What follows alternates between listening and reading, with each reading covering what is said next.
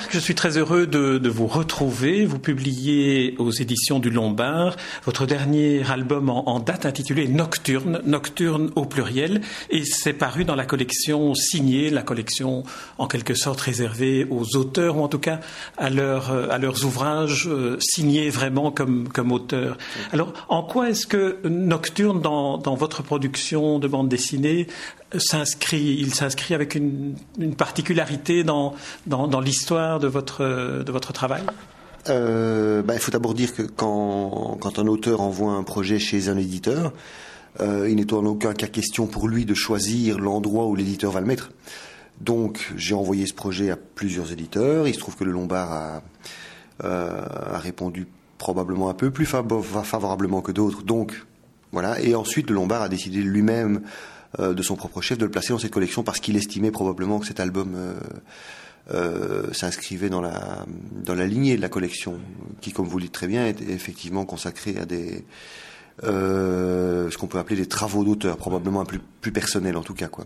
Oui, en, cinéma, on dirait des films d'auteur, comme on dirait ici une BD d'auteur. Enfin, si, si oui, oui, tout à fait, tout à fait. Oui, c'est ça. Oui. Et effectivement, le propos était, était euh, assez rapidement identifiable comme un travail d'auteur. Mais, euh, mais en tout cas, en aucun cas, ce n'est moi qui ai choisi de, de, de, placer cet album dans cette collection-là.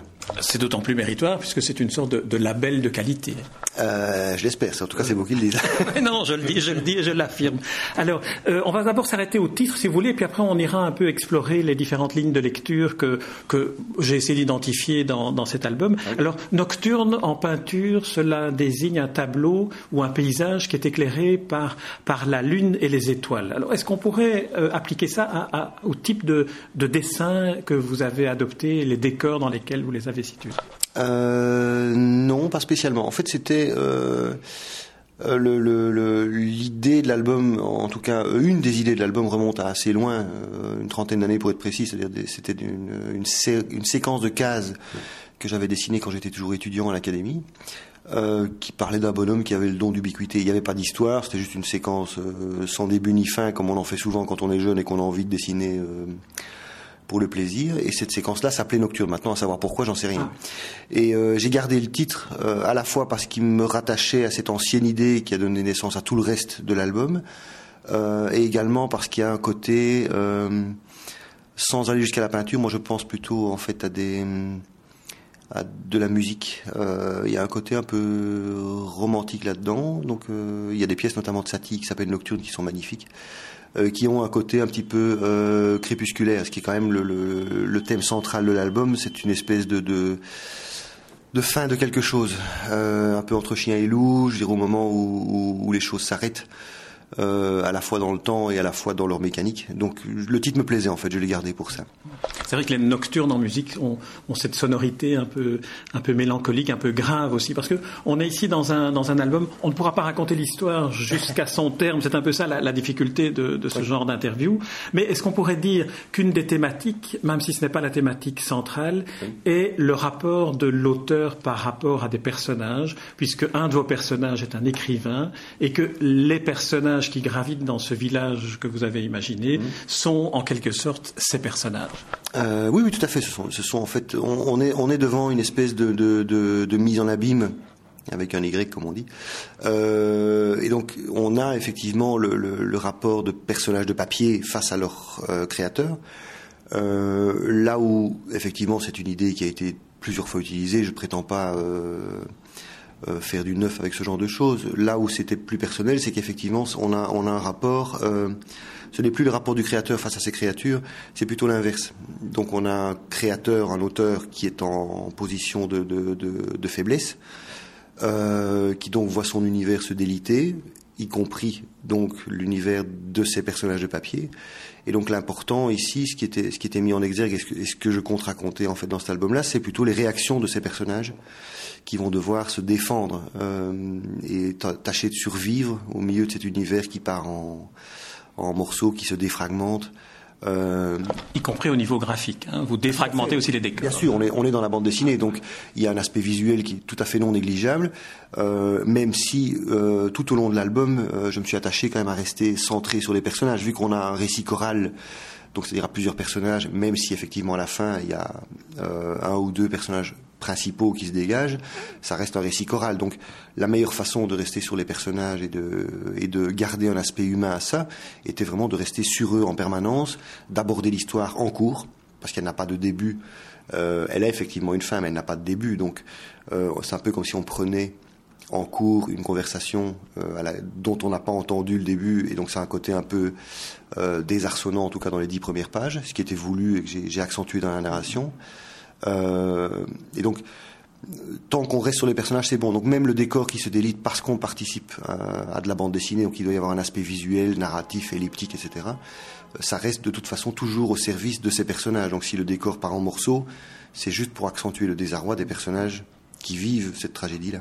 Alors, un des, un des symptômes du désarroi des personnages, c'est la perte de mémoire. Est-ce qu'on pourrait dire que cet album est aussi euh, aborde aussi cette thématique-là, celle de la mémoire. On ira, plus loin après pour voir quel type de mémoire. Euh, oui, d'une certaine manière, oui. En fait, euh, il y, a, pour moi, assez bizarrement, le vrai thème de l'album n'est pas du tout, même si c'est quand même comme ça qu'est construite toute l'histoire. C'est-à-dire, c'est ça. On va dire que c'est sa structure mécanique c'est euh, la mise en abîme, le rapport de l'écrivain face à ses, créations. Pour moi, le vrai thème, c'était plus euh, euh, ce rapport de domination et de, de culpabilité qui peut y avoir tout au long de l'album. Et donc la mémoire, effectivement, est un, est un ingrédient principal là-dedans. Donc on a, on a des personnages qui perdent la mémoire. On a un écrivain qui, par contre, en a presque trop.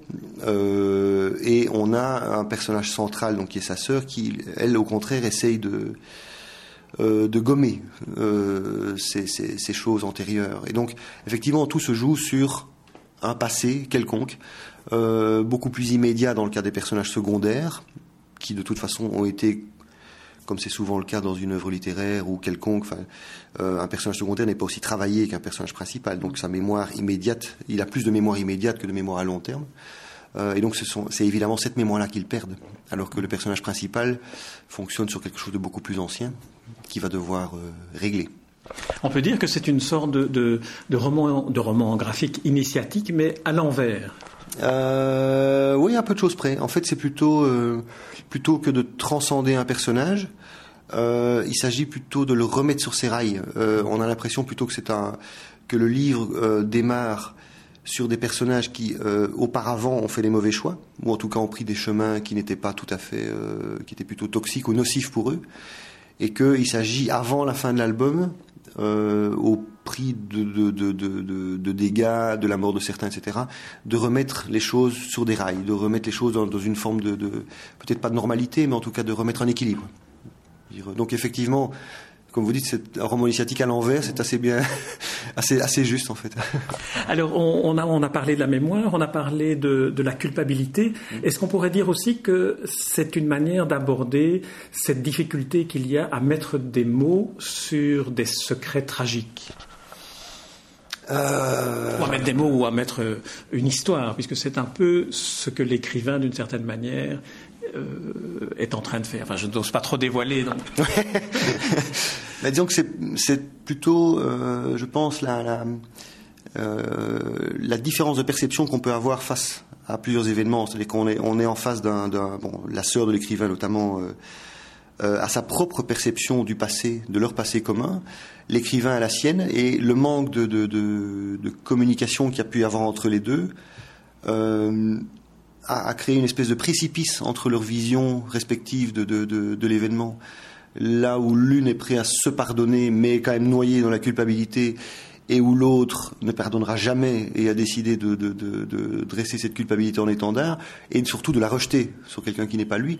Euh, on a l'impression de, de, personnes qui ont vu un événement tout à fait différent, en fait, presque. Je dirais.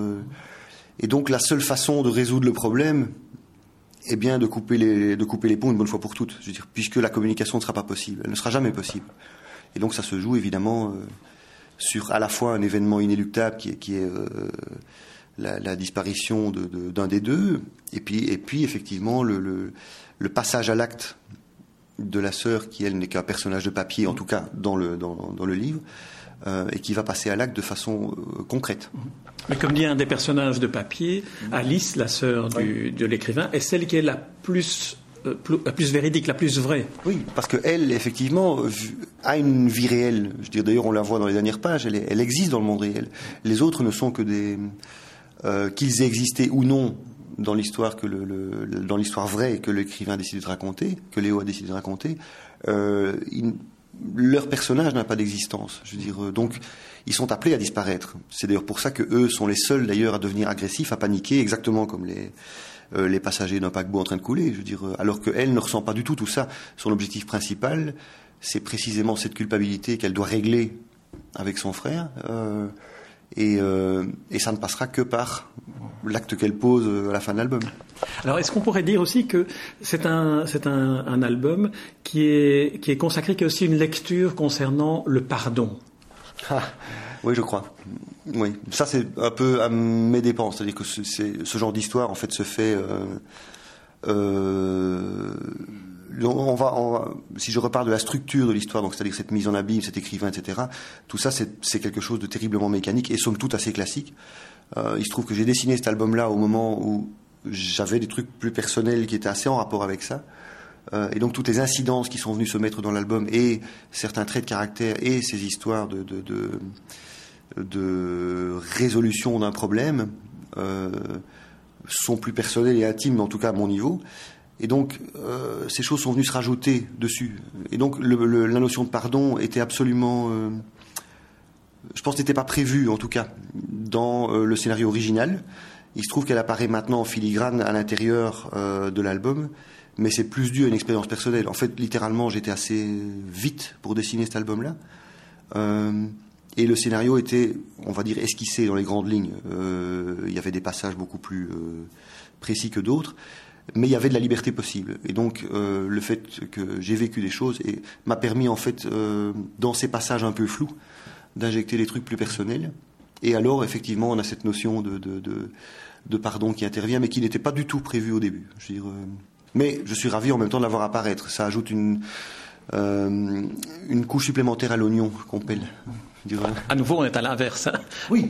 Les, couches, les, pelures s'ajoutent à l'oignon plutôt que, que, l'inverse. Mais alors, pour prolonger, pour prolonger un peu ce que, ce que vous venez de dire, est-ce qu'on pourrait aussi imaginer que, est-ce qu'on pourrait aussi un peu, un peu parler de, du fait qu'une forme peut finalement inspirer un fond au, au détriment de, de ce que l'auteur en avait l'intention au départ? Ce qui veut dire qu'on revient finalement au rapport de votre personnage d'écrivain avec ses personnages. On n'arrête pas de boucler la boucle en fait. Hein. C'est assez amusant. Je veux dire, euh, oui, oui, tout à fait. Oui, oui.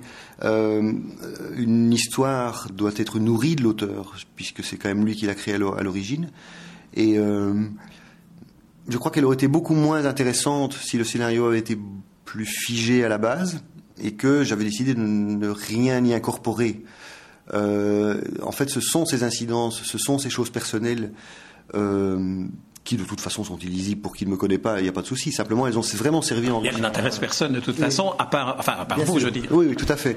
Mais ça enrichit l'histoire. Et donc, on est, on est, effectivement, c'est un récit qui parle de mise en abîme. Et j'ai beau dire et me, et me, défendre en me disant que ce n'était pas le sujet principal du bouquin, ça reste quand même, effectivement, un, un euh, un, un, ingrédient majeur de, de, de la soupe.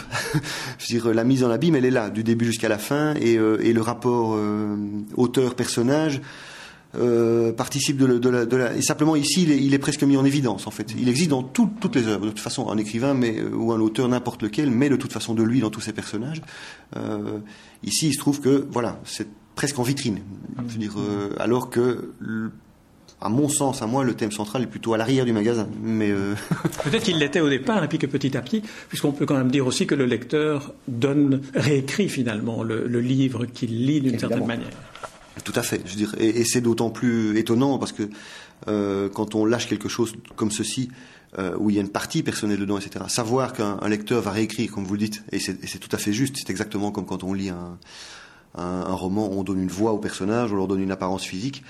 Euh, quand on lâche quelque chose de relativement personnel euh, dans un ouvrage quel qu'il soit, savoir qu'il va être réinterprété, ça fait une drôle d'impression. On est obligé vraiment de lâcher du contrôle, se dire, de se dire ok, euh, je le laisse aux mains de quelqu'un d'autre et je n'ai pas besoin de, savoir ce que ça va devenir. Quoi. Donc ça, ça fait une drôle d'impression, vraiment. On pourrait aussi se, livrer à une dernière analyse, et ce sera ma dernière interrogation euh, euh, que je vous soumets, sur finalement, c'est peut-être aussi un livre sur les mécanismes de la création. Comment se fait-il qu'à un moment donné, un personnage prenne vie, un personnage euh, se confronte à l'auteur et se confronte aux autres protagonistes de l'histoire? Il y a effectivement ça, c'est-à-dire que il y a un côté, il y a, deux côtés à ce niveau-là. C'est il y a un côté effectivement euh, euh, du rapport que peut avoir un auteur à ses personnages, où il y a, rien à faire. On est obligé euh, d'une manière ou d'une autre de leur laisser un peu de soi, si on veut qu'ils soient crédibles. On ne peut parler que de ce qu'on connaît. Je veux dire, je euh, si un jour je parle des, aventures d'un footballeur, moi qui n'y connais rien, je vais être obligé à un moment ou à un autre de lui donner un peu de mon caractère à moi pour pouvoir arriver à me raccrocher à lui et avoir de l'empathie pour lui et, le, et pouvoir en parler convenablement. Euh, et donc ici, on est, on est tout à fait dans ce genre de, de, de, de, mécanisme où euh, il y a un peu de l'auteur dans chaque personnage. Et donc effectivement, le livre ne parle pas d'autre chose. Quand il, y a une scène où il se fait frapper par un des personnages et qui dit je ne veux pas m'attacher à vous, donc je suis obligé de montrer que euh, votre sort ne m'intéresse pas pour éviter de m'attacher à vous. On est vraiment dans un, système euh, où l'auteur sent qu'il risque de basculer dans l'univers de ses personnages. Et il n'en a pas envie, parce qu'il n'y a rien à faire, ce ne sont jamais que des créations. Il n'a rien à faire là. Et puis il y a un côté aussi catharsis, euh, où ce type d'histoire-là, c'est un peu...